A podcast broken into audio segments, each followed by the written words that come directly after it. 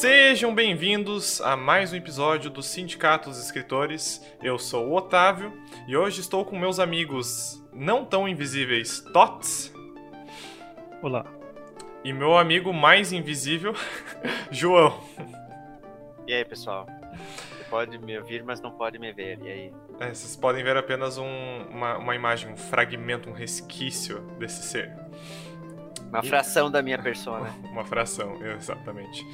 E hoje nós estamos aqui reunidos para falar sobre aquele trabalho que poucos de fato veem e até de certa forma reconhecem ele como um trabalho, o trabalho dito como invisível, que a gente vai estar explanando melhor aqui durante a discussão desse desafio. Então, É o trabalho do presidente da República. Né? o trabalho do presidente da República. o Sim. trabalho Não, não, não. Aí não é invisível, ele é inexistente. É, É verdade. Deveras, deveras. Mas então, vamos ao desafio proposto por mim, que era escreva uma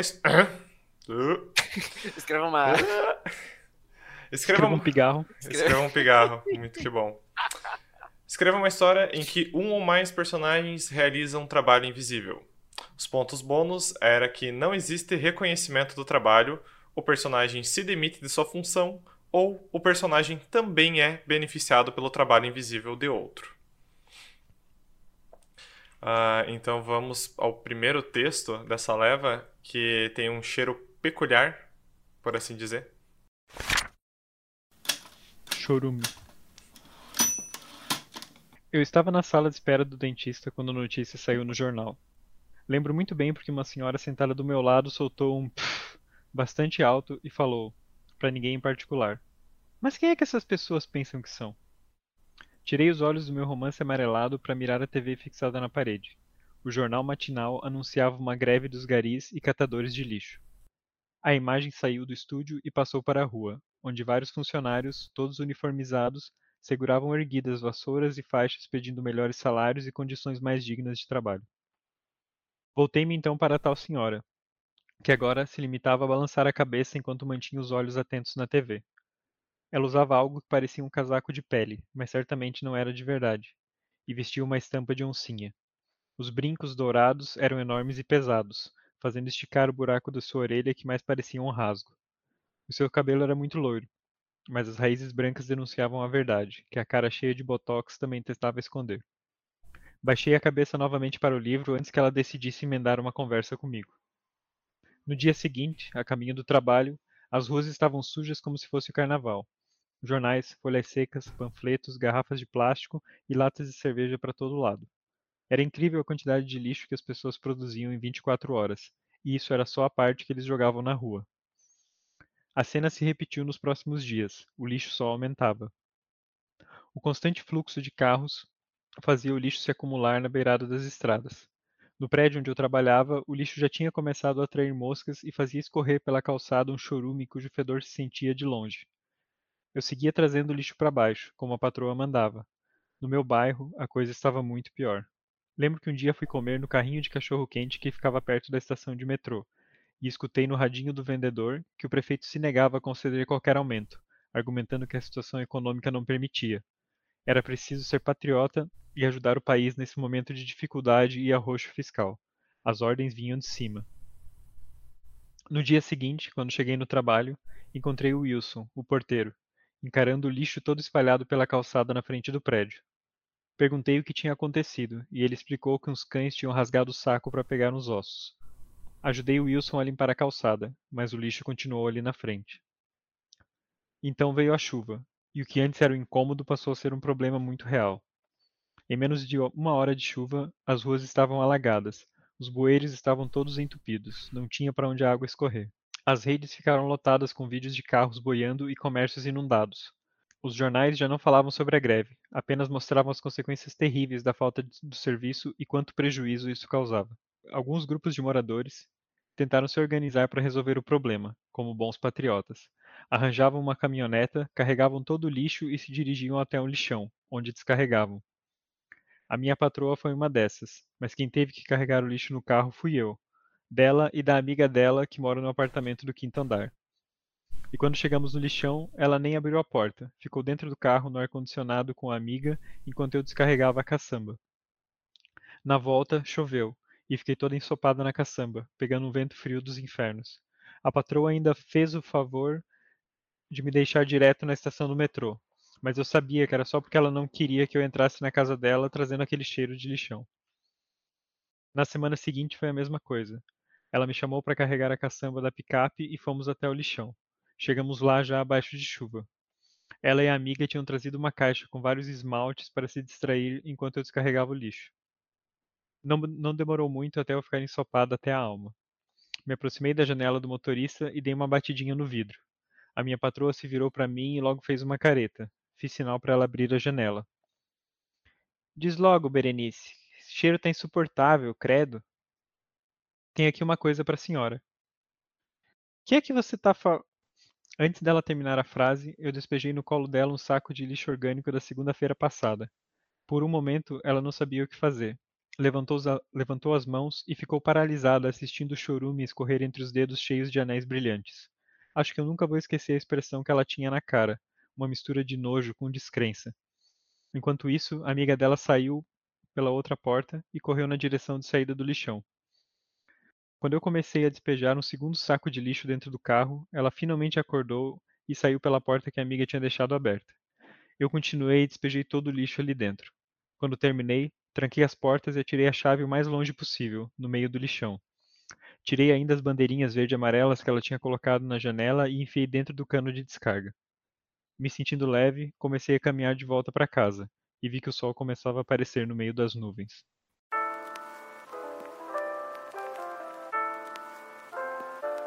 Mas então temos aqui uma revolta do proletariado com a classe É. opressora, com a classe burguesa. Com, como se diz, inspiração no episódio passado. É, né, é, inspiração Então, no, no Manifesto Comunista, agora temos uma. efetivamente como a revolta deve ocorrer. Eu acho que uma da, agora, agora, escutando o Tots lendo, uma das minhas partes favoritas deve ser aqui. Tirei ainda as bandeirinhas verde e amarelas que ela tinha colocado na janela e enfiei dentro do cano de descarga. Porque isso me- é muito metáfora. Tirei e enfiei no cu dela. Basicamente. Exatamente. Enfia a bandeira no cu, né? Muito bom.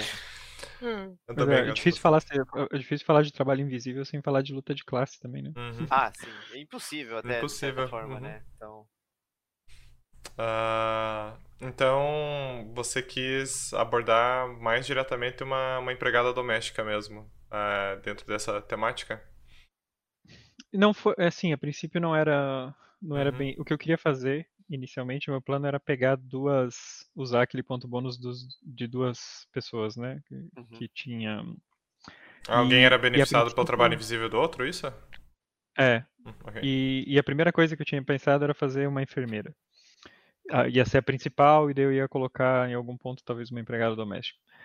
Ah, mas aí depois eu tive essa ideia sobre os garis e trabalhadores do lixo e comecei a escrever isso. Comecei ahm, falando sobre, sobre essa greve né, do, dos garis e comecei a imaginar essa situação do que aconteceria com o lixo se acumulando. E a minha ideia era ir, ir indo mais nesse absurdo, assim, de tipo, eles estão pedindo condições dignas, esse aumento de salário, o governo não está querendo dar, Uhum.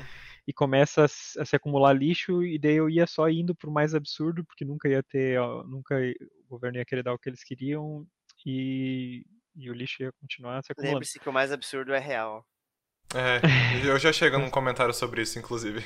A primeira coisa que, eu, que, que veio na minha cabeça quando comecei a ler dos garis foi Boris Casoy. Boris Sim, mas, mas aí o que aconteceu foi que quando eu cheguei nessa parte, e eu fiz, já falei várias vezes aqui, né, que meu, meu processo criativo é, é ir vendo onde o, o, o texto me leva, né? Uhum. Então não sabia exatamente onde ia acabar, só a princípio eu só queria ir, ir levando para esse lado mais absurdo. E quando eu tive essa ideia das pessoas começarem a, a fazer a parte, tentar fazer a parte delas, né? É, e a princípio eu pensei, ok, pode ser.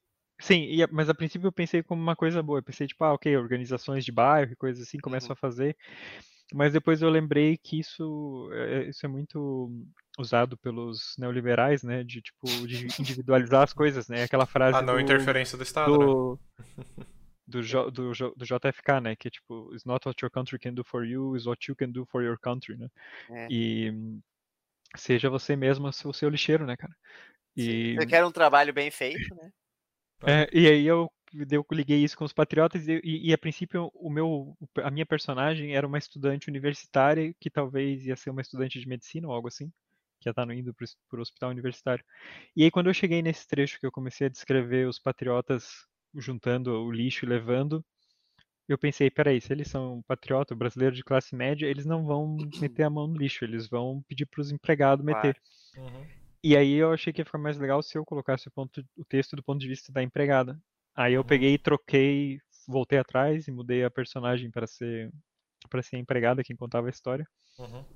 E aí a partir daí comecei a focar a focar nisso, né? O ponto de vista bem deixou de ser macro, né? No começo ali ele começa a contar a situação macro e, e voltou para ser do ponto de vista dela uhum. uh, quando ela passou a ter que descarregar o lixo da, da patroa lá. Uhum. Eu é, quero levantar dois pontos aqui que me incomodam muito, que uh, um é até a culpa, me incomoda muito, um deles me incomoda muito, o outro é meio que é, um, acidente reflexivo, que eu, eu só descobri que era uma mulher quando você fez ela se referia assim com um adjetivo feminino, né? Uhum. Pois é. Porque eu, só que daí eu parei pensar, ah, nós como homens, é, talvez a gente faça a conexão direto que é um personagem homem, né? Talvez possa uhum. ser isso também. Uhum. Uh, mas esse é o mínimo. Uh, o outro é que uh, ela foi responsável por. Uh, deixa eu ver se eu acho a parte do texto que fala isso, para me expressar melhor. ela tá fazendo um trabalho extra, né? Bem dizer, o um trabalho invisível e extra, porque não, não é a função dela fazer isso aí, tirar o. ir lá com a mulher no carro, despejar coisas da caçamba e tudo mais. Ela é uma empregada doméstica, a função dela é o quê? É limpar a casa. Né? Uhum. Então tem, tem também muito isso desse uh, desse aproveitamento, né, cara, que é a nova você situação, faz trabalho que, né? que não é da tua função, faz trabalho que não é da tua função, você não tá ali para isso, não tá recebendo ali para isso. Você tá fazendo um extra e, e, vai sendo cada vez mais jogado, acumulado, uh, coisas que você, entre aspas, entram na tua função, né? Isso me lembra a, a aquela mulher que teve o, tinha levado o filho pra ficar na casa da patroa dela. Ah, o filho foi... morreu é, num acidente. caiu do... Isso, esse aí, cara. Nossa senhora, é... é... Uhum. Puxa muita coisa, é porque a gente vê essas coisas acontecendo, então... A Lídia, a Lídia falou a mesma coisa quando eu contei pra ela esse, o conto. Pois é. Ela lembrou desse... E eu, eu uma, uma situação que me veio à cabeça quando eu tava pensando nesse tipo de pessoa que faz isso de pegar a empregada para fazer o trabalho por ela, uhum. é uma uma foto que ficou famosa na época que estavam tendo as manifestações do. Acho que era do Fora Dilma. Hum.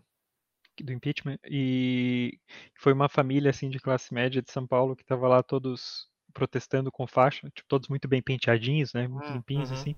Eles estavam lá protestando com, com camisa do Brasil e tava a empregada junto, negra, acho que ela era, é, empurrando o carrinho de bebê. Tipo, junto, Nossa, tipo, levaram ela junto no protesto para empurrar o carrinho de bebê, enquanto eles protestavam para tirar, tirar, o PT. Uhum.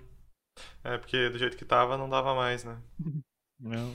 Eu, eu gostei bastante do teu texto, mas é aquilo que o João falou é bem real. A realidade ela consegue superar até mesmo a, a, a ficção. Quando, eu, quando chegou na greve dos garis, uh, eu lembrei de duas greves, né? A greve dos caminhoneiros, que ocorreu, uhum, mas uhum. essa que não deu em nada, no fim das contas, porque eu, eu, até teve a piada do 7 de setembro comemorado com a gasolina a 7 reais. E na época da greve a gasolina tava, tipo, se eu não me engano, tava 4 reais a gasolina. Uh, se eu não me engano, mas não é, tipo, é, era uma outra situação, uma situação bem diferente e teve uma movimentação muito maior. E a segunda é a, a bre, o break dos apps, que é a, a greve mais recente que ocorreu dos motoboys, principalmente que trabalham pro, pro iFood, né? Por melhores condições de trabalho, porque até um certo partido novo aí celebrou quando conseguiram tirar vários direitos dos motoboys. Delícia. É, e aí foi feito foi feito todo um movimento de, de break dos apps, mas qual que é a parada que a realidade supera a, a ficção? É, recentemente é, foi descoberto que, o, se eu não me engano, foi o iFood mesmo que pagou agências para entrar em grupos de Facebook que tem motoboys é, e gerar conteúdos anti esses grevistas, tipo, em forma de meme, sabe? Tipo, ah, É, break dos apps é só para quem não tem que fazer corre, para instaurar um sentimento dentro dos, da, da comunidade de motoboys de que quem estava fazendo greve era só porque já tinha dinheiro garantido, que a greve não ia trazer nada de bom para eles. Enfim, tipo, ó, como é que tu supera isso, maluco? Como é que tu, tu vai além disso, entendeu? Que delícia, hein, cara? Uh, então, nesse sentido, eu fiquei, eu fiquei pensando, tipo, que uh, aqui no, no teu texto, né, tu, tu quase vai pro lado que você falou, né, da, da comunidade se unindo pra, uh, pra resolver a situação, mas no fim das contas não, não existe isso, né? No fim das contas, no teu texto, tu, tu mantém, tipo, a empregada doméstica é a que vai continuar limpando é, uhum pior ficar a situação. Mas a, a realidade ainda dá um jeito de ser mais. Uh, não digo surpreendente, né? Acho que desoladora do que a ficção nesse aspecto, né? Mas é. Mais extrema. Mais extrema. Mas eu gostei muito da, da revolta catártica que ela tem, da, de, de, encher a caminhonete de lixo, né? E, eu gostei muito da ilustração e, é, de você falando do churume escorrendo pelos dedos. Pelos dedos de anéis, é. é muito... essa, essa foi engraçada, porque na, na, primeira vez que eu terminei o texto e eu não tinha escrito assim esse pedaço, que tipo, só ela jogava o lixo e daí a mulher ficava ali meio atônita e quando ela começava a jogar o segundo, a mulher saía do carro. E depois, quando eu tava andando na rua, eu tava pensando no texto ainda e me veio essa cena do, da, da mulher meio velha, assim, com os anéis uhum. dourados e o churume escorrendo. E daí eu, e daí eu pensei, e, eu, e, o que eu tinha descrito era só que o saco tava cheio de churume, porque ela tinha ah. guardado o saco da semana passada. Sabe quando você pega aquele saco de lixo orgânico Sim. que já tá ali há muito tempo, começa, já tá cheio de churume. E, era, e daí eu pensei, não, fica muito melhor se eu trocar essa cena e descrever o chorume passando bem no meio, é muito mais simbólico, né? O chorume passando no meio uhum. do anel caro. Aí eu voltei e alterei esse parágrafo com essa cena. Nossa, ficou muito bom. Eu, eu gostei bastante da, da construção e compartilho com o João o sentimento de só identificar que era uma mulher quando você efetivamente começa a descrevê-la no feminino, né? É. Uh, porque. Sim, mas é porque era, como é em primeira pessoa, também estava muito impessoal. Tanto que quando é, eu exato, tá neutro, né? O... Quando, sim, quando eu troquei de uma universitária para e antes era, era tipo uma universitária de, de classe média. Então antes era ela que morava no prédio e era ela que via ali o, o porteiro era do prédio dela, o, o Wilson ali, né? Uhum. É, e daí quando eu voltei, quando, tanto que quando eu troquei, eu nem alterei tanta coisa assim. É, da descrição. Né? Então, tipo, é, porque não dizia muita coisa sobre uhum. ela, então não precisei alterar muita coisa. É, curiosamente ou não, né, nossos três textos aqui retratam trabalhos invisíveis e retratam trabalhos invisíveis de mulheres, né? que é um. é quem normalmente, é, é quem faz, normalmente né? faz o trabalho invisível, né? Exatamente. Eu, o que eu queria, como eu falei, eu queria fazer da, das enfermeiras, que é outra profissão que, que é muito invisibilizada pelo trabalho dos médicos, né? Tipo, se alguém, tipo, se a pessoa se curou, Eclipsada até, né? agradece, agradece em primeiro lugar a Deus, é. em segundo lugar ao médico. Uhum. né? E, e, a enfermeira, claramente ninguém se lembra. Na verdade, a enfermeira daí, é, é, muito comum ter comentário com rancor da pessoa ser maltratada por enfermeira, é, é, atrelar muito essa, essa imagem, como se a enfermeira não estivesse lá atendendo 1 milhão e 500 mil pessoas ao mesmo tempo, né? É. E, e daí eu acabei chegando nos garis porque eu fiquei pensando nisso, de um trabalho também que é, que, que é muito invisível, porque você, tipo, a enfermeira, ok, você não dá o crédito, mas você vê, ela tá tratando de ti, né? A não ser que seja inconsciente. Mas a, o Gari, ele, tipo, literalmente, ele, antes de tu acordar, ele tá lá limpando. Sim. E o caminhão de lixo tá lá passando no meio da madrugada quando você tá dormindo. Então, literalmente, você não vê. É, é tipo mágica que o lixo some da rua todo dia. Exato. Na minha exato. rua, literalmente, o caminhão passa pela, ali pelas três da madrugada. Uh, Só não se aplica ao trabalho, de, ó, a questão de não ver, porque a rua é muito silenciosa e parece que está quebrando a rua toda vez que o caminhão passa por aqui. Ah, sim. Mas é, é isso, tipo. Uh, mas em ruas mais movimentadas, mesmo, uma, que não é, são tão silenciosas, ah, na, na, minha antiga casa, na casa dos meus pais, tipo, não via. Um dia você colocava o lixo para tirar e no outro dia o lixo estava vazio. E é isso aí. Duendes é, é uma boa. Só que é interessante, né? Você retrata dois trabalhos invisíveis, né? O do Gari e o da empregada doméstica, né? E de certa uhum. forma, até mesmo do, o, o, do porteiro não deixa de ser, porque de, dada a situação, ele também começa a limpar, entre aspas, né, naquela cena, o lixo que tá na frente do, do, do apartamento, né? Uhum. Mas muito que bem. E. Tinha mais alguma pergunta para te fazer? Uh... Aí quando você mudou a direção da história, você já tinha meio que planejado que ia ser isso, eventualmente a, a empregada se revoltar e, e acabar com a caminhonete da, da patroa, se, se demitir, simbolicamente se demitir dessa forma? Não, também, também foi algo que me, que me ocorreu quando eu tava hum, imaginando essa cena, né? Fui escrevendo ela chegando lá e, e jogando o, o, lixo, e daí eu já tinha pensado na parte da chuva, que a chuva ia deixar tudo mais complicado. Uhum. Um, e daí pensei nessa cena dela voltando de lá com a, a na, na, na, caçamba do carro, toda molhada e ficando indignada. E aí foi aí que eu tive a ideia dela jogar o lixo todo em cima da, da patroa. Uhum. A cena da chuva foi bem interessante para mim, porque aqui recentemente teve uma uma semana de chuva, assim, que alagou várias cidades aqui da região. Uh, inclusive, Videira teve um vídeo que viralizou que era de um, de um cara em cima de uma geladeira, saca? Tipo, nadando pela rua, saca? Negócio bem, bem apocalíptico mesmo. Uh, e, e, é, cara, e tipo assim, isso também ocorre por conta do lixo, mas aí não é o lixo que o gari não, não pega, né? É o lixo que as pessoas simplesmente jogam na rua, metem em bueiro. Então, tipo, é, é, é um descaso muito grande, né? Uma situação muito complicada. Então, já, já acontece isso, a gente tendo esse serviço uh, acontecendo, né? esse trabalho invisível. Imagina não tendo, né? Uh, o negócio ia pro caralho muito mais, mais rápido. É. E com esse episódio a gente instiga os garis a se rebelarem. é. Você tem mais alguma pergunta, João? Não, não. Acho que foi tudo coberto já nos meus comentários. Tots, alguma pergunta ou comentário? Não, só que outra reflexão também é sobre o, sobre o lixo, né, que ela, ela fala uma hora ali no começo, no primeiro dia que tem a greve dos garis, ela fala, né, como o lixo começa, como se acumula rápido, uhum. e é só o lixo que as pessoas jogam na rua, né, tem, não é nem o lixo que estava nas lixeiras. E essa noção que é também invisível de certa forma, que é para onde vai o lixo, né? Você joga uhum. no lixo você acha que o negócio some, né? E, e, é tipo, ele só é simplesmente movido.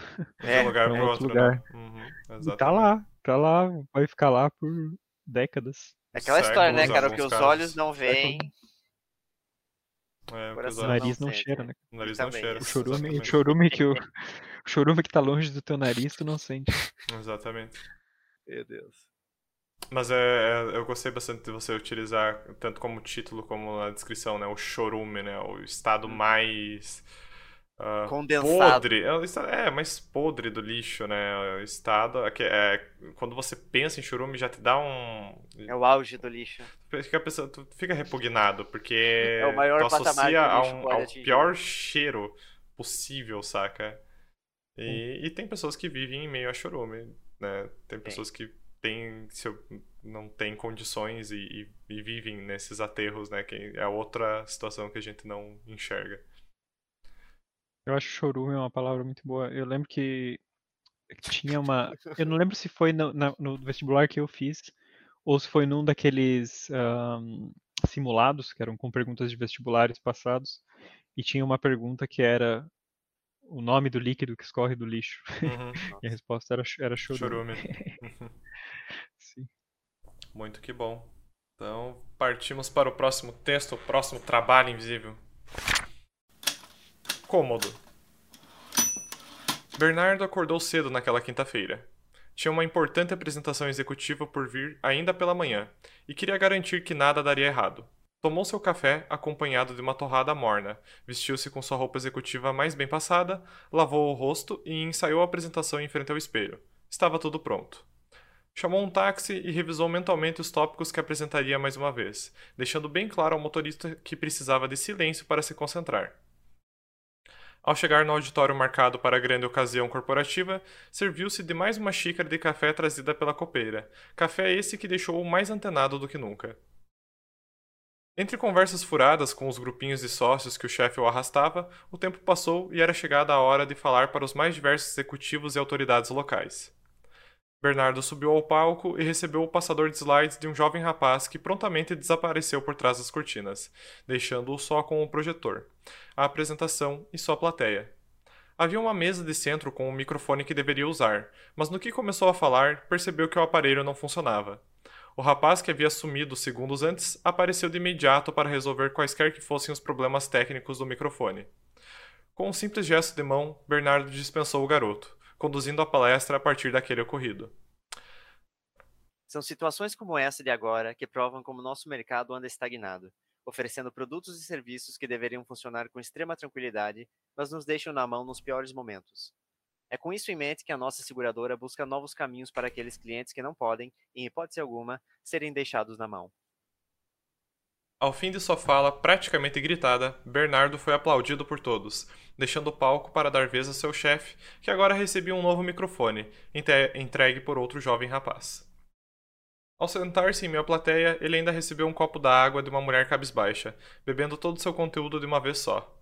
Antes mesmo que pudesse agradecer, a mulher havia desaparecido. Horas mais tarde, com o auditório praticamente vazio, Bernardo trocou algumas palavras com seu chefe, que elogiou a iniciativa e o improviso do rapaz perante as adversidades da vida, ao que Bernardo simplesmente respondeu com: É preciso sempre estar preparado para situações adversas. Não se pode viver achando que tudo será feito por nós. Ao encerrar a conversa, chamou novamente um táxi para levá-lo até seu apartamento, chegando exatamente ao meio-dia, sendo recepcionado pela figura de uma senhora sorridente. E aí, como foi a apresentação? Ela perguntou. Tudo certo. Tive um problema com o microfone só. A equipe de manutenção me entregou um danificado e tive que falar na base do grito mesmo. Não acredito. Mas são os incompetentes mesmo. Como podem deixar algo tão simples sem funcionar? Mas que bom que deu tudo certo, mesmo assim. Sabe como seu filho é, né? Não tem nada que me atrapalhe para apresentações. Só talvez o seu café de hoje cedo. E tem o meu café? Tava mal passado. Se não fosse um cafezinho que me serviram antes da apresentação, acho que tinha dormido em pé. Desculpa, filho. Talvez eu tenha me apressado para fazer as compras, que vi que faltava carne para almoço e aí eu. Sem problema. Só cuidar da próxima vez. Tá bom. A mãe respondeu cabisbaixa, voltando para a cozinha.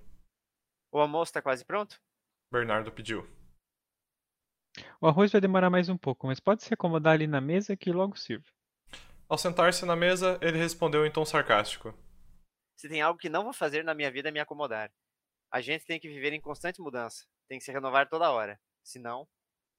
Fica parado no tempo, eu sei, filho, eu sei. E você sabe como eu tenho orgulho seu, desse seu espírito de mudança. Sei que ainda vai muito longe na vida assim.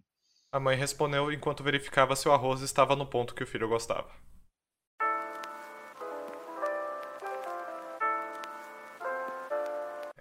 Seria Bernardo o eleitor do Partido Novo? Sim ou claro? Sim faltou, ou claro. Faltou só, o, faltou só o banho gelado de manhã. Muito bom. Ah, eu, eu gostei que o Otávio usou de dois trabalhos invisíveis aqui no texto, né? Na verdade. Dois? Não, né? Tá, não, dois eu digo. Sim, sim, mas eu quero dizer assim, duas. como se diz? É, qual é o termo? Mais de um trabalho, mas duas dois tipos de profissional Uhum, que eu acho que pode ser resumir. Um é o pessoal da manutenção, né? uhum. eh, do, do microfone, o que deu água para ele. O pessoal que, enfim, estava cuidando do evento, seja lá qual era a função deles, e da do em- empregada doméstica, que quem tá fazendo é, o- é a mãe dele, né? No Uhum. caso. E não só empregada doméstica, mas também de, de cozinheira, né? Uhum. que é muito comum na nossa cultura. Hoje em dia eu não sei como é que tá isso, sinceramente, mas quando eu era criança era muito comum a empregada doméstica também fazer o almoço e tal. Então é um Uhum. trabalho múltiplo, né? Uhum. Não é apenas limpar a casa. É, mas não só. O taxista também entra como trabalho invisível ali. Tem, tem a mulher da água. A mulher também, da né? água, né? É, eu pensei na Uhum. mulher da água e no carinha Uhum. do, do microfone. Uhum. Mas do táxi, eu não lembro o trecho do táxi. É, é que o táxi é só pra fazer. é, tanto leva ele pra apresentação. E ele exige que o taxista fique em silêncio pra que ele possa Ah, tá, tá. E, e tanto para fazer o contraponto com a fala de, que ele diz pro, pro chefe que não, não se pode esperar que vão fazer tudo por nós e logo em seguida ele chama um táxi para levar ele para casa. Não, ah, é, essa fala, essa aqui essa fala, eu não, essa eu não engatei na hora do, raciocínio, não. O, o, enfim, a hipocrisia gritando aqui, né? Porque ele, tipo, a mãe dele faz tudo, né? Pra ele. Uhum. Ele fica lá sentado bonitinho enquanto ela faz o arroz, passa a roupa dele, tudo. É, eu, não, eu, ninguém vai é. fazer é. nada por, por nós. É, mas é, eu quis também trabalhar essa ideia do literalmente invisível, no sentido de, tipo, ele acorda, o café da manhã tá pronto, a roupa tá pronta. Sim. E, é e a mãe. Duendes, é, né, e a mãe em si não está duendes. lá, né? Ele, e tipo. E quando ele vê a mãe dele, enfim, ao meio-dia, ele não tem uma palavra de agradecimento, ele tem uma crítica. É, é o muito, café tá uma bosta. É, é muito, é muito isso, né? De, tipo, aquela pessoa que faz tudo por ti e você não, não reconhecer o trabalho dela, né? Porque você não reconhece como trabalho. Mas agora, a apresentação executiva dele era um trabalho importante, então é, tinha que deixar tudo pronto, tinha que deixar tudo certo para que ele pudesse apresentar, né? Então foi mais ou menos isso. isso. Isso do início ficou muito bom mesmo, de estar ali literalmente tudo invisivelmente plan, plantado para ele. Né? né? Uhum. Não, não aparece a pessoa. Né? Literalmente trabalho feito. Não.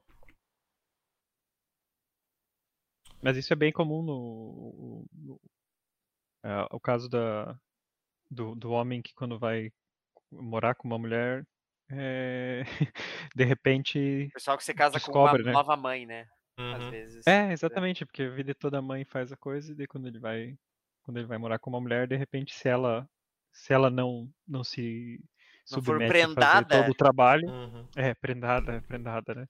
Se ela Recatada não se submete, de repente é. o cara descobre que como assim eu tenho que sei lá, lavar a louça. Lavar a louça, né? Socorro, como assim? É, eu acho que uma coisa também que me inspirou bastante essa, essa semana, eu, eu não, não sei por que situações, mas eu vi no, no Twitter alguns comentários de tipo. É, coisas absurdas que homens falaram quando ficaram viúvos, por exemplo, né?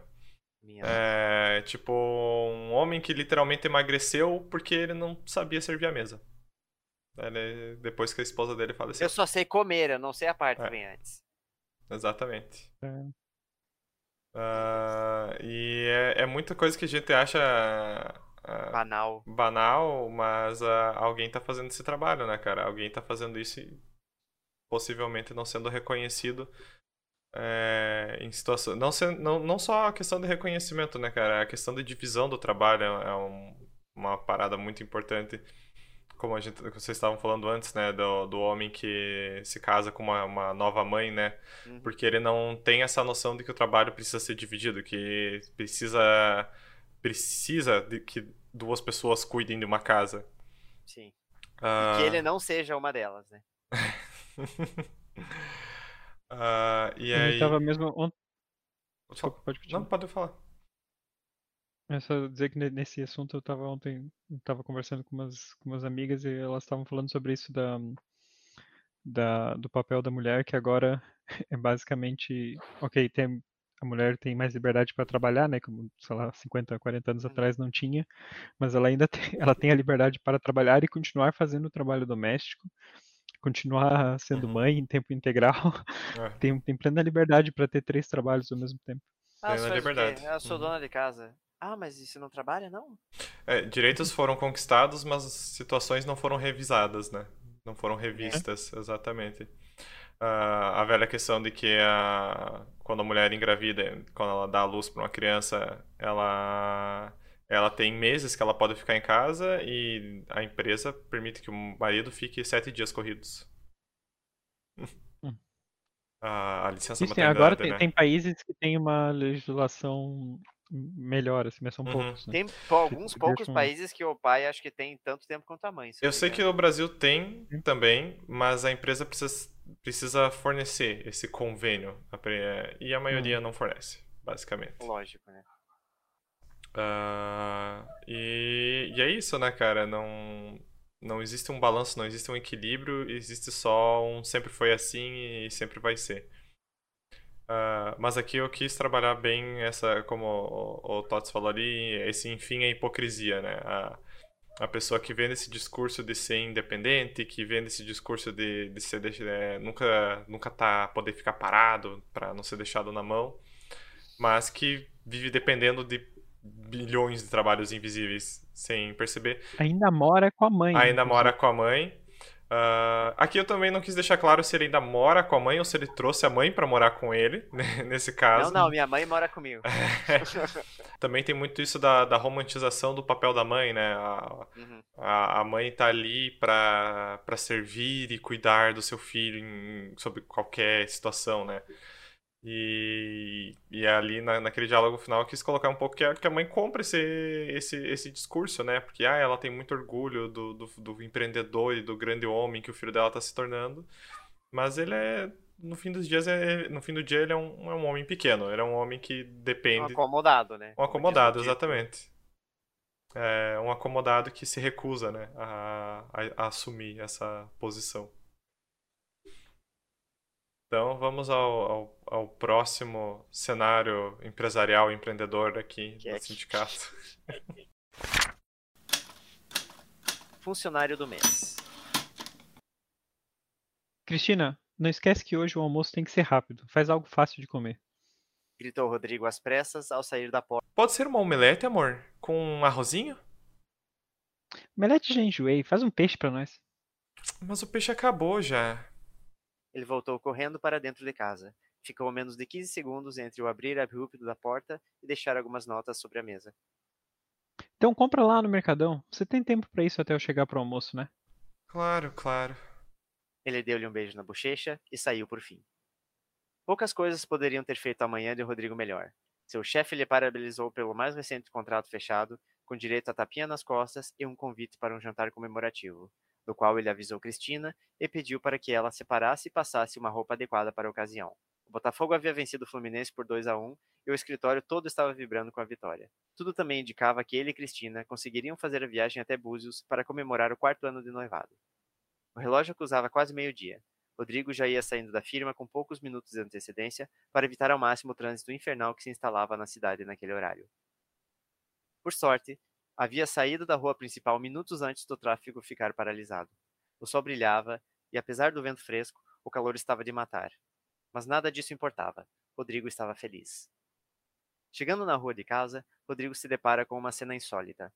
O trânsito costumava ser calmo ali, até mesmo em horário de almoço, mas naquele momento a rua estava interditada. Uma pequena multidão se aglomerava em volta de uma viatura do Corpo de Bombeiros. O burburinho daquele mar de gente tornava impossível ouvir qualquer coisa com clareza. Ao chegar mais perto, atravessando aquele oceano, Rodrigo vê Cristina sendo levada para dentro da viatura em uma maca. Ela o avista de longe e ainda consegue esboçar um sorriso com a cabeça imobilizada. Cristina, o que foi que houve? Ele pergunta ao se aproximar. Me descuidei e uma moto me atropelou voltando do mercado. Ela disse com a voz calma, como se nada fosse. Mas você tá bem? Quebrou alguma coisa? Falaram que era melhor eu não me mexer. Tô bem dolorida. Disse rindo. Vou almoçar. Te vejo no hospital depois do trabalho. Disse ele deu um beijo na testa. A viatura saiu e a multidão logo começou a se dissipar. Foi só então que Rodrigo avistou uma sacola com peixes jogada no canto da rua, perto do meio-fio. Foi almoçar em um carrinho de cachorro-quente perto do trabalho. A tarde passou rápido, e ele correu para casa ao fim do expediente. Quase tudo estava em seu devido lugar, exceto o aspirador de pó que se encontrava na sala, fazendo companhia à poeira que se juntava na superfície do chão e dos móveis. Uma panela com arroz cru sentava na mesa da cozinha com vários temperos, já sem frescor, picados numa tábua. No quarto, sua camisa e calças sociais estavam um pouco abarrotados em cima da cama.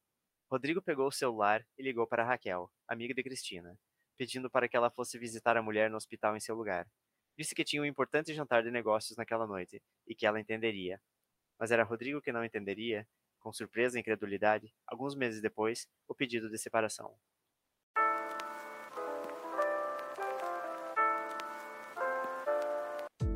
Seria Rodrigo um amante do Partido Novo? Sim ou claro? Todo mundo. Mas o, o, eu descobri aqui agora, percebi agora que o Otávio foi o único que não ganhou o ponto bônus invisível, que era colocar um carrinho de cachorro quente no. Não, não, não. o ponto bônus secreto, secreto né? Secreto, né? Exatamente. Exatamente. É... essa cultura do carrinho de cachorro quente. Né? Cara, mas esse, esse aí ganha o, o prêmio marido do ano, né? Marido do ano. Noivo do ano. Noivo do ano. Noivo do é. ano. Noivo, noivo, não, pelo quarto ano seguido. Esse, esse detalhe eu achei incrível, come- comemorando pelo quarto ano. O Quarto ano noivado, de noivado. noivado. Cara, Ela- que bicho. Que É os bicho. pequenos detalhes que constroem a personalidade. Esse, esse parágrafo da descrição dele, Uhum. dele indo pro trabalho é, é um retrato muito bem feito, assim, do, do cidadão. De bem. Caralho. Eu achei, eu achei bem, bem interessante o, o, o primeiro, a primeira leva de diálogo ali entre ele e a, e a noiva. De, de tipo. Ela. Ela oferecer um almoço e ah, já enjoei. Pode ser, tipo, como. Como se o poder de escolha fosse todo dele, né? Uhum. Ah, e, tipo, como ele claramente não tá envolvido nessa parte do, do, do trabalho doméstico, Na casa, né? Pois é. porque ela sabe que o peixe acabou, por exemplo. Uhum. É, e eu- o, o máximo é tipo, ó, Tó, pega esse dinheiro, vai lá e compra e faz, você tem tempo, né? Mas aí é que tá, esse, esse detalhe, achei muito bom também João ter colocado esse detalhe dele deixar o dinheiro sobre a mesa, porque aí é, é a dominância e é onde acaba a independência da, da- da Uhum. mulher, né? Porque Exatamente. ela provavelmente, ok, é dona, é dona de casa, não, não tem o poder aquisitivo ela vira refém Do marido. do, Uhum. do marido. né? Exatamente. O marido que, assim, ó, sinceramente, assim, o prêmio funcionário do mês e ma- marido do ano é real... Seria até um, um bom complemento, um bom complemento ao título, porque puta merda, que cara escroto, cara. Que cara escroto, velho. O, o pior é que é, é, um, é um retrato do homem comum, praticamente. né? Mas é, é- é- esse, esse parágrafo final ali, tipo, que ele, ele chega e liga pra melhor amiga da, da, da noiva pra que ela vá visitar no hospital, pra, porque, ai, com, com certeza isso vai ser melhor, com certeza ela vai, ela vai entender eu não ir, porque ele tem algo mais importante pra fazer de trabalho, saca? Sim, mas mesmo quando ele tava falando com ela, né? Tipo, A- ele a- ali, a- tipo, ela na, na maca, eles levando dele. Ah, então, beleza, você tá bem? Beleza, vou almoçar. Vou almoçar então, e te falou." beijo no hospital. O cara nem vai Valeu, falou. junto, né? Sim. Cara, é impressionante, assim, é um, é um retrato, assim, tu fica meio abismado, mas claramente poderia acontecer. Mas vou, vou deixar aqui o meu comentário, que é- essa cena toda em si, né, do, do que ocorre, esse ação-reação, ah, me lembrou Ah, muito... atropelamento É, dele é, ali? e me lembrou muito novela também. Ah, de tipo, o homem ingrato, o que que ele recebe por isso. Ah, É bem, é bem é, é novelesco, bem né? novelesco essa, é- é- o que acontece com ela em si, de tipo, ah, justo no dia que ele pediu pra ela comprar peixe, ela vai ser atropelada, pra mostrar que ele é um cara merda e tal. Ah, Ela só não é 100% novela porque o cara, se- ele permanece fiel ao personagem dele até o final. Permanece escroto, não tem um pingo de remorso, um pingo, não tem nada. Ele, ele Ah, mas eu acho, eu acho que ele é um personagem bem de. Eu acho que, que é de novela esse, esse, esse cara, Uhum. esse final aí também. De- Ele só não é um dos personagens principais. é, o, é o núcleo ele, ele não é o personagem. secundário. É o núcleo Claro, o personagem principal precisa ter alguma qualidade Uhum. boa, né, cara? E assim, eu, eu não sei até, João, se foi proposital ou se foi. O Mas eu acredito que foi. De tipo, os sinais de afeto que ele dá pra ela nunca são. Tipo, ele deu um, boche- um beijo na bochecha e saiu. Ele deu um beijo na testa e, e- e saiu. Tipo, é, é o mínimo pra, pra, pra dizer um eu te amo, eu me importo, sabe? Sim, sim. É só pra, tipo, ó, tipo, E posse, né, também. Tipo, é, também. É, meio paternalista, né? Isso. Beijinho na testa. Exatamente. Eu sempre achei meio isso. Eu beijo na testa eu acho meio paternalista, assim, meio estranho. é, é, fa- faz sentido, sim. Eu quero deixar um comentário aqui que eu nunca me senti mais ah, inapropriado, se é que é essa palavra, mais. ah, é inapropriado? Ou impróprio? Não sei. Eu nunca me senti tão estranho quanto escrevendo essa parte, falando do Botafogo e do Fluminense, na minha vida. Eu nunca escrevi- qual- todos os textos que eu escrevi, essa foi a parte que mais O autor que não se Mas reconhece no próprio texto. Teve que ir fazer pesquisa sobre. Eu tive que fazer pesquisa, porque, porra, eles estão na mesma. Eles estão da, da- da mesma série, cara. nem sei. Histórico, histórico do Google. Botafogo e Fluminense já É. jogaram um contra o outro. Exato. E eu, eu fui é. pesquisar, inclusive, um resultado que já tinha saído. Então, aí, aí fica a trivia desse Ah. o resultado é real. Ô, real. A, a- a única coisa que eu acho que é irreal nesse caso é o escritório inteiro celebrar a vitória do Botafogo. Ah, não, porque sim, com sim, certeza ia isso, ter aí- alguém. Isso aí é liberdade poética É criativa, liberdade né. Otávio? Dá licença. Com certeza ia ter alguém que ia ficar muito rancoroso. Dá licença. Cara, nessa empresa só contratam um pessoal do Botafoguense. O, só Botafoguense. é. É, É, mas e como é que foi? Como é que você chegou? Por que que você escolheu a, o, no caso, o trabalho doméstico da esposa?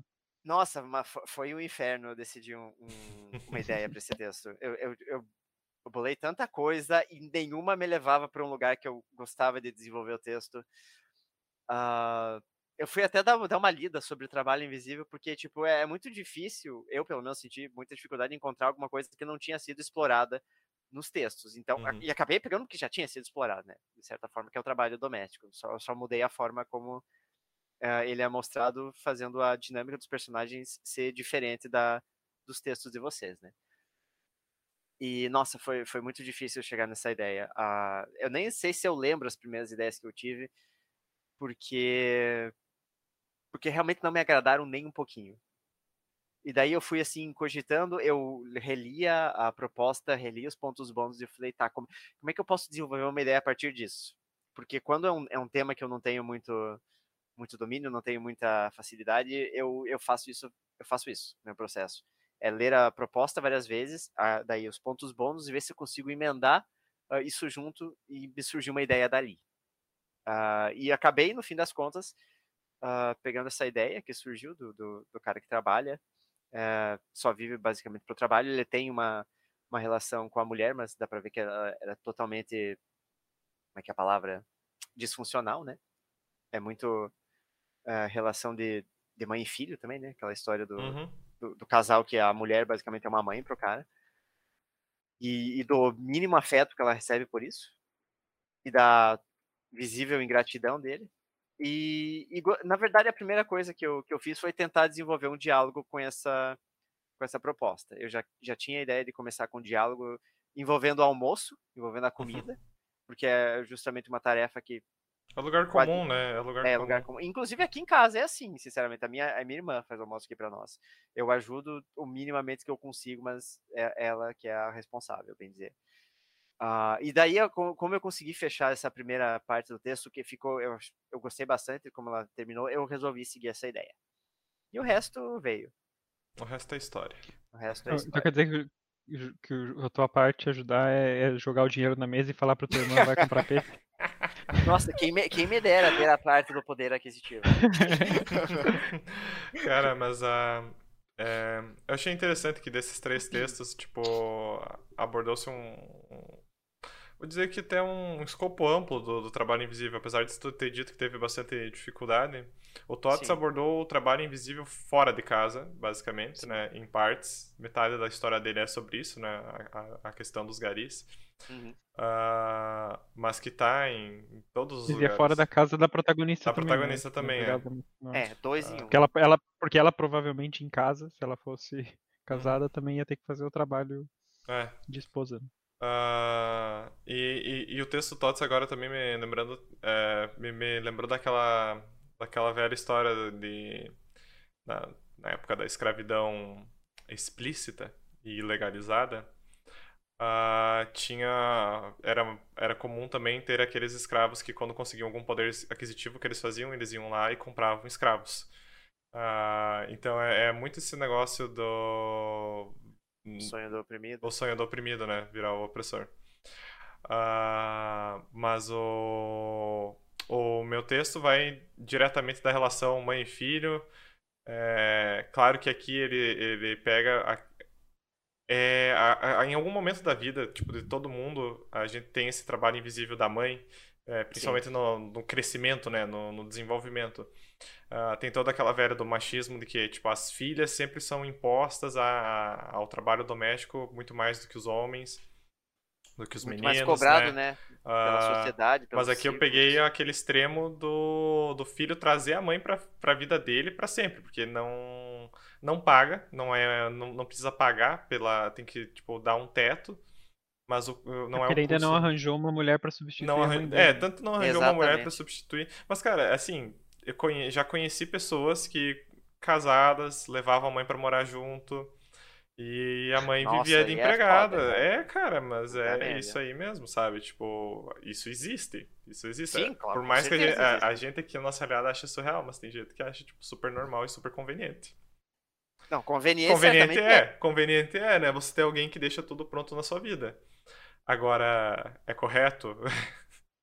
Aí é uma outra discussão. E tu, João, que traz a questão do noivado, né? né? Tu traz uma situação similar à minha, mas tu traz o, mais, o lugar mais comum ainda, que é o noivado, né? A questão do marido que que é o limbo do casamento. o marido que transforma a esposa, a noiva, nesse caso, em mãe, né? E mãe, empregada doméstica, a dona do lar, né?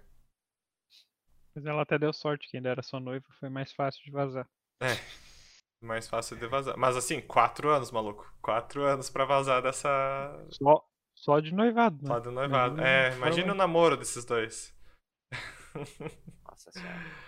Ah, mas é isso, temos um desafio nada invisível.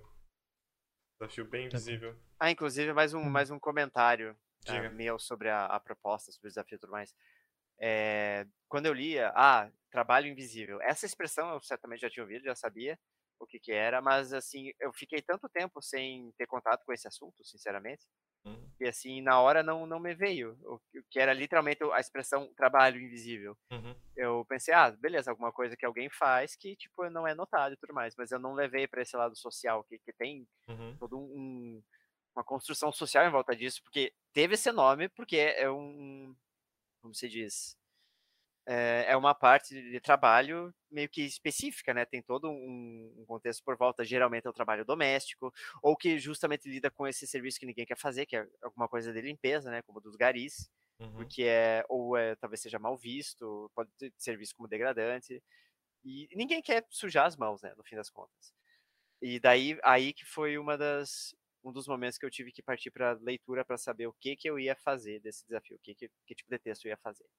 Ele, ele casa muito com o conceito da segunda e terceira jornada de trabalho, que também a, a segunda jornada de trabalho é o trabalho da casa, no caso, né? Uhum, uhum. Mas a terceira jornada de trabalho é a jornada de criar os filhos, né? Ela é bastante atribuída a isso. Eu lembro que fa- fazem uns anos eu li um texto muito interessante sobre como é, o, o fato de você deixar a escolha na, na mão da mulher é tipo, ah, ah, você pedir pra ela se ela precisa de ajuda já é um já, já é um uma forma de você atribuir o trabalho exclusivamente a ela, né? Você precisa de ajuda fazendo isso. Ah, você precisa de ajuda para fazer o almoço? Óbvio que a pessoa precisa de ajuda para fazer o almoço, mas você colocando nesses termos, você colocando como você se oferecendo, a pessoa Tipo, se você sente- quer que eu ajude você é, na a sua pessoa, função? a pessoa se sente muito Exato. mais incomodada em aceitar a sua ajuda e entende aquilo como responsabilidade dela, né? Sim. Sim, porque a ajuda tá, tá, tá dando a entender que é isso, que, o- que o trabalho É é, dela. por Uhum. padrão pra ela. né? Isso me, me faz pensar justamente numa dinâmica que aqui na região é muito comum, especialmente tipo assim em, em casais, quando um vai visitar a casa do outro, geralmente é, é quando a mulher vai tipo almoçar na casa do homem, né, da, da família do homem e tudo mais. Que na, na- no almoço de- no grande almoço de domingo, né, que vai toda a família, quem que vai lavar a louça? Todas as mulheres vão Da lavar a casa. louça, né? E a casa inteira das mulheres. E daí teve uma vez que um amigo meu, foi um amigo meu que falou que ah, é, ah não, acho que eu li, acho que eu li tipo no Twitter um comentário sobre isso. É, um- al- alguém falando sobre um casal que ah, o, o homem tava falando pra, pra menina, ah, você ah, tipo você vai ajudar elas a lavar a louça e tal, porque aqui em casa é assim e tal, e pipipi, papapó. E a menina assim achou o cúmulo, porque Uhum. de fato é o cúmulo, né? Tipo, nossa, eu sou, sou uma visita que você tá me enfiando, me mandando pra lavar a louça porque eu sou uma mulher, é tipo isso? E, e essa cultura é totalmente comum e aceitável aqui, né, Uhum. cara? E isso é. Uau. Isso le- me lembra do eu, eu mencionei outro dia, acho que foi no, no Pausa pro Café, mas Hum. o seriado da Amiga Genial. Uhum. E tem uma cena que é ela já tá casada, né? E o marido dela é um desses bem homem padrão, assim, que não, não faz nada em casa Uhum. e não. Ele gosta de ter uma esposa que faça o serviço doméstico, por mais que, que ela seja uma mulher que é tipo. ah, tipo, ela é escritora, ela é super inteligente, estudiosa, né? Com, é, ela é intelectualmente muito mais muito mais inteligente que ele até. Mas ela faz tudo. E daí eles recebem uma visita, que é um outro é um amigo de infância dela, que também é tipo professor. E quando eles acabam de comer, ele pega e vai lavar a louça, né? E o marido dela fala: "Não, não, não. Deixa, deixa que ela lava". Daí ele falou: "Não, não, eu lavo". Daí ele fala pra ela: "Vai, sei lá, vai cuidar das crianças, pode cuidar e deixa que que lavo eu". E aí o marido dela fica tipo super desconfortável, né? Fica tipo lá na mesa e tipo, o que que eu faço agora? Ele claramente não, não sabe como, como é, tipo, um homem veio na casa dele, hum- humilhou ele na Uhum. frente da esposa, né? E tipo, mostrou, eu sou melhor que você, eu vou. Esse, e, esse cara também é bem escroto, mas, mas nessa situação ele. Você É, provou melhor, né? É, esse problema. Você Tipo, provou mais o consciente, né, dessas muito. tarefas, né? Aham. Mas, tipo, fe- ele fez pra deixar o outro eh, Desconfortável. desconfortável, assim, né? Mas é uma cena muito boa, assim. É- Porque, tipo, ali fica claro que ele sabe, ele, ele... É uma coisa que no dia a dia dele não entra. Ele é, tipo, aquela pessoa... Cresceu assim, né? Na Uhum. casa dele, os pais... A mãe dele que fazia o trabalho, e o pai dele ficava de perna pro ar. E pra ele é natural e as coisas continuam assim. De repente vem um outro, um cara e faz uma coisa diferente na casa dele, assim. Daí ele fica, uau! É engraçado. Muito que bem. Ah, então agora vamos para um feedback do ouvinte. Vamos. Nós recebemos já algumas, algum tempinho atrás ah, o e-mail do Vander, que enviou, foi seguindo o episódio da- dos NFTs, né, da- dos textos de fantasias tolkienianas. E ele enviou um, um, um texto, um livro em construção, no caso de uma aluna Uhum. dele, Uhum. que tem 12 anos. E, e é um livro de fantasia que se chama Astrid Williams e o Outro Mundo. E já tá bem avançado até. Tá bem Porra! Não tá avançado. completo ainda. que tem muito do mundo construído, inclusive. É, mas já tem o quê? 11 capítulos, acho. Esse que, no ponto É, eu, eu não sei, porque essa formatação deixa as páginas bem menores, né? Mas na formatação que nós vimos no arquivo aqui, ele tem mais de 100 páginas já. Uhum, 108. Ele É. tem 12 capítulos. Ahn, e é um, assim, é um, é um claramente o texto já começa bem clássico de fantasia, assim, né, falando sobre reinos e já dando vários conceitos. Amnésia. Ah, o elemento do o reino do fogo, o, re- né, o Uhum. reino da terra e, High e conta a história é, conta a forma a história de uma forma bem fabulesca, né? Uhum. Ahn, e é basicamente a história de uma, de uma menina, que é a Astrid, ah, que ela é encontrada por um, Um cão. basicamente um rei, né? Um, servi um serviçal, do, um cão, que, É um que- cão. mas basicamente O rei. Do- É, do- sim. Uhum. um serviçal do rei, né? E ela é levada para para o castelo e, e a princípio cuidam dela e ela acorda e ela tem ela tem amnésia e ela tem uma doninha, né? Ela tava ela e uma doninha que é, o, é o Uhum. bicho dela e ela só lembra do nome dela e, e- da doninha E ela faz E ela começa com... ali a conviver é, ela faz amizade com a com filha do Kendra. rei, né?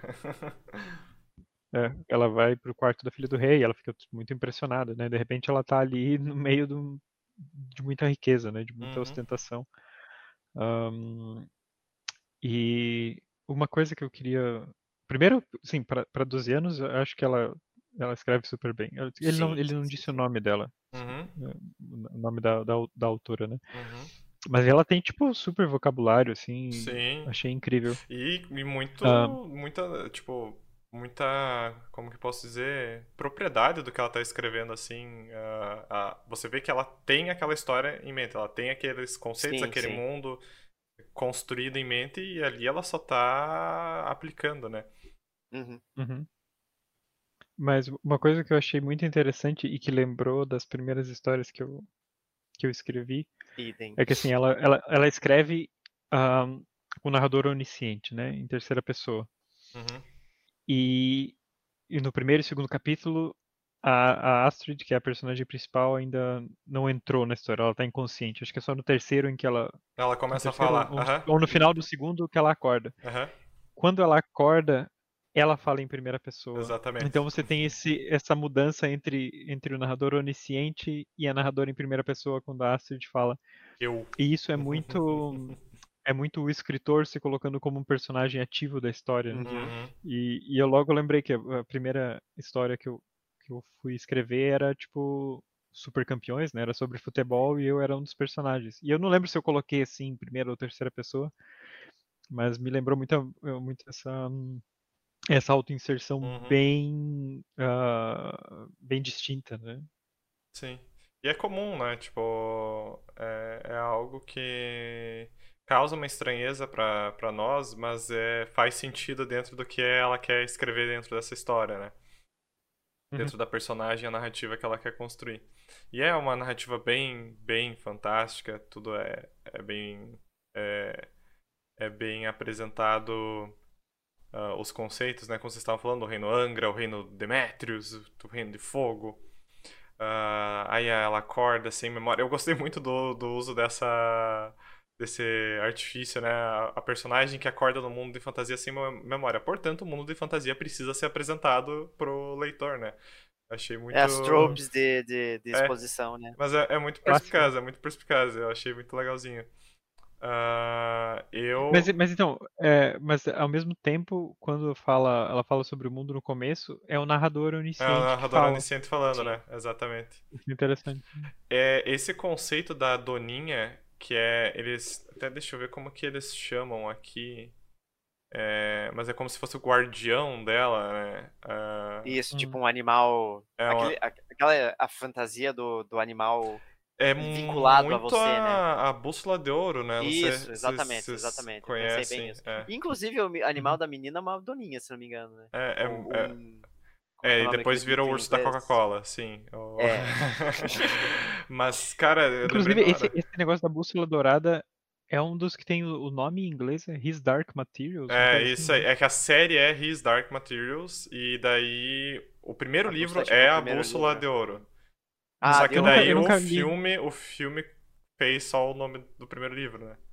É, Pois, eu, eu nunca cheguei a ler esses, esses livros, eu também não vi o filme, mas eu lembro que uma vez eu vi alguém num podcast falar muito bem, ah, a série de His Dark Materials, e ele falava, mas não falava muito especificamente, só falava Uhum. que era super incrível e tal. E daí eu fui procurar o que que era, deu, ah, é a Bússola de Ouro, isso, isso Uhum. só falou, eu achei que fosse uma outra coisa. eu sei que agora virou série também, o, o His Dark Materials, e Ah. acho que até encerrou já a série. Interessante. Mas voltando Mas- aqui. Hum. Não, eu, eu, eu concordo com o Tots, tipo. Poxa, se com 12 anos eu escrevesse assim, hoje eu tava escrevendo muito Sim. melhor. Vou falar bem a é. verdade. E É. continuasse escrevendo, né? Então. É fantástico que alguém já tão cedo escreva 100 não só, páginas. não só bem, assim como escreva tanto, né? Sim. Sim. Ah, ma- mas eu até tava, tava conversando em off com a minha namorada, ah, a gente recebeu um texto ali, pô, de uma menina de 12 anos, tem 100 páginas, e ela falou, poxa, se eu, se eu tivesse 12 anos e gostasse de escrever, eu realmente também super escreveria 100 páginas, porque você tem mais tempo, né? Você tem mais imaginação, você tem mais, você tem mais tudo, basicamente. Tem mais Uhum. tudo, exato. Ah, conforme você cresce, você pode até escrever melhor, mas o teu tempo é, é bem mais comprometido. E eu acho que ela Inclusive, esse, esse, Pode falar. eu dizer que esse texto me lembrou também o jogo que eu, que eu joguei recentemente, que é o Lost Words Beyond the Page, Uhum. ah, que é sobre uma menina escritora que escreve sobre fantasia e ela tá passando por um, por um momento de, de luto, assim, porque a avó dela tá muito doente e ela Uhum. começa a fazer um texto de fantasia que é uma auto-inserção, Uhum. é, basicamente para lidar, para ter coragem de lidar com a vida real dela, ela começa, ela cria essa personagem que tem poderes e tem tipo uma uma anciã que é meio que a representação da avó dela, Uhum. passa tipo poderes para ela e então ela vai o jogo basicamente fica alternando entre esse mundo o mundo real que é basicamente um diário e o, e o mundo fantástico que é o que ela escreve a história que ela escreve que é essa menina perseguindo um, da- um dragão né Uhum. e o dragão é tipo uma alegoria pro pros medos né Medos da, dela, Uhum. da personagem Eu, eu me lembrou muito esse tom fabulesco e fantástico desse texto aqui eu não li inteiro esse texto, são 100 páginas. É, eu li três capítulos. É, e eu li mais uma, é, li a mesma quantidade que o João, mas eu, eu pretendo continuar lendo porque ele é muito divertidinho, ele, ele é bem nostálgico em E é alguns a aspectos. É leitura bem rápido a também, né? leitura. É, é leve, né? É leve, é bem nostálgico, né? Como o Tots falou que teve lembranças lendo, também lembrei de quando eu escrevia quando eu era mais novo. E assim, o nosso nossa palavra aqui de incentivo é continue escrevendo. Ah, sempre, sempre. Continue escrevendo. Eu não sei se a história aqui tá acabada ou se ela tá pela metade ainda. É, aqui Não, ela não não tá termina, terminado né? aqui. Eu olhei o final lá e ela ah, Uhum. claramente tem continuação. Então, continue escrevendo, escreva sobre fantasia, escreva sobre coisas que você gosta, mas o mais importante de tudo, escreva, né? É, independente do que você for escrever, escreva. É- Uhum. Essa é a, é a regra dourada para quem tá, tá começando e tá ah, interessado na área. E algo que eu pensei lendo o texto foi o quanto eu me, eu me vi quando eu comecei a escrever, como o Tots falou também. Porque primeiro é bem a minha área de escrita, fantasia, é o que eu gosto, foi o que eu comecei a escrever. E eu acho, acho, que todos é meio nós que um, quase, né, aqui foi. É, eu acho que é um, é um tema até recorrente, assim. Eu comecei porque- com futebol, cara. Futebol fantasia fantástico. eu, eu Futebol falo, eu falo fantástico. pouquinho na parte da fantasia. Mas é, talvez seja um tema recorrente, talvez devido às inspirações, que talvez possam ser as mesmas, que assim, ah, usar a- a- o misticismo dos elementos como para criar eh, estereótipo de nações e coisas assim, conflitantes e tal. É muito coisa que nós vemos em desenho, né? Eu vi Uhum. muito isso em Avatar, que, que é claramente as quatro nações dos elementos. Ah, um jogo bem antigo é Lords of Magic, que eu joguei na, na infância, que é, é incrível. Eu- ele tá datado hoje em dia, mas a parte fantástica dele é incrível. Ele é muito rico nisso, nessa mitologia. Então dá pra ver bem, e, e eu me identifiquei e me senti muito inserido nessa história, porque é, é coisa que eu. Eu, eu, me, vi, eu me vi, veria facilmente escrevendo esse tipo de história, ou essa história com essa idade, sabe? Eu não lembro se foi com 12 anos que eu, que eu escrevi um, um draft, um rascunho da, de uma história bem parecida com essa, assim. Mas foi basicamente nessa idade, foi nessa idade de, da escola e tal. E a sugestão que eu dou também é, de fato, continue escrevendo. Eu parei por um tempo naquela época, não lembro porquê, e fui retomar um pouco mais a sério só, assim, meio que entrando na faculdade e a, a cabeça muda, assim. Você Uhum. não você não vai, assim, perder esse veio de, de escritor ou escritora, mas se você continuar desenvolvendo, você vai chegar nessa idade com muito mais experiência e avanço nessa área. Então, muito mais Muito mais desenvolvido, qualidade né? de escrita, assim, sabe? É, muita mais qualidade. E você vai pegar um dia esse texto, você, eu tô falando diretamente com a autora né, nesse momento, né? Vai pegar um dia esse texto e você vai ler, e você vai. Talvez você não goste do que você vai ler daqui a alguns anos, sendo sincero, porque você vai ver que a tua escrita vai evoluir muito. Mas você vai perceber que você não vai ter chegado onde você chegou sem ter escrito isso, sabe? Então é Certamente. é, é um, algum não, né? Alguns degraus, alguns passos e degraus a serem galgados que vão fazer muita diferença lá na frente. Parabéns por escrever muito, muito mesmo. É, é, E tem a questão de qualidade e a quantidade e é, eu achava muito difícil escrever em quantidade nessa época, tanto que eu acho que até comentei num, num episódio nosso que talvez tenha sido sobre o Awakener, que quando eu era eu era mais novo e era interessado em escrever, eu queria muito escrever uma história épica grande, porque quando a gente pensa em fantasia, pelo menos eu Gigante, pensava naquela é. idade, você pensava que tamanho era equivalente de qualidade, porque você vê Senhor dos Anéis, Sim. ah, um filme de três horas, então você quer muito escrever uma história longa porque você acha que ela vai ser automaticamente boa por tamanho, e isso Já é muito longe começa a pensar que tem que ter sete volumes, né? É, Uhum. ai, vou, já vou pensar numa trilogia, numa tem que ter uma spin-off, 10 uma livros, e- subsaga e sobre É. isso. É, isso aí. Isso não é um requisito necessário. Mas é claro que. longe disso. Mas claro que não. O fato de ser uma história grande também não vai ser uma história ruim. Nós aqui reiteramos então o nosso parabéns à autora e o nosso muito obrigado ao Vander por compartilhar essa, essa história conosco, né? Sim, e que mande quando tiver pronta. É, quando Exato, estiver pronto. Uhum, Uhum. Exatamente. Então agora vamos ao desafio da próxima semana, quinzena, mês. Do próximo Trimestre. desafio mesmo, só. Esse, pois é, a gente ficou praticamente um, entre a publicação, pelo menos, Ok. dos últimos dois episódios. Não esse, né? O dos últimos dois foi um mês, mais de um mês. Uhum, sem Foi- escrever um desafio. Ah, férias forçadas. Férias forçadas. E frustradas. Mas sim, diga-nos, senhor João, qual é o. O próximo. Qual é o desafio? Desafio 42. Escreva uma história cujo tema central é uma comida típica. Pontos bônus. A comida não é brasileira. A comida é algodão doce. A comida não é comum ou é exótica na nossa cultura. De onde que o algodão doce é típico? É. Parque É, é, é, na verdade, de não é típico, não é típico de cultura, mas é típico de, de local, tipo circo. Ah, ok. tipo sim, sim. Sim. Só lembro da Boa, buzininha. boa. Só É, tava buzininha. buzinando aqui agora, inclusive, por isso que eu coloquei Ah. ponto bônus. Cara, e eu, eu recentemente teve. Quando tava. Ai, Aqui ai, foi no ai. final do ano, eles fazem aqueles mercadinhos de Natal. Uhum. Dei no shopping que eu, que eu, eu tinha ido comprar uma coisa. E daí tava. Eles estavam dando de graça Algodão é, doce. algodão doce. Cara, eu peguei um, por quê, cara? Aquele negócio, tipo, gigante, assim. Gigantesco. Eu peguei, comi um negocinho e já não aguentava mais. Impossível. Impossível. É, fica na memória o quão bom era. É. A criança, né? Criança é açúcar só. Mas então tá, então no próximo a gente tem que gravar comendo. Fazer jus ao desafio. Mas muito que bem. E você, caro ouvinte, se tem alguma sugestão, comentário ou qualquer coisa que queira nos dizer referente a esse episódio, outros ah, textos que queira enviar referente a esse desafio, ou textos próprios, como foi o caso da aluna do Vander, ah, você pode entrar em contato pelo e-mail o sindicatosescritores@gmail.com ou entrar em contato conosco pelas redes sociais Twitter ou Instagram no arroba Sindicato dos Escritores. E também deixar um comentário no nosso blog em sindicatosescritores.wordpress.com. Também estamos no YouTube, no canal Sindicato dos Escritores. E é isso para essa semana, meus caros. Trabalho invisível bem feito. para quem para quem ouve pelo podcast, nós realmente estamos invisíveis, né? Estamos só pela voz ali. Então é isso, pessoal. Até a próxima. Tchau, tchau. Até, pessoal.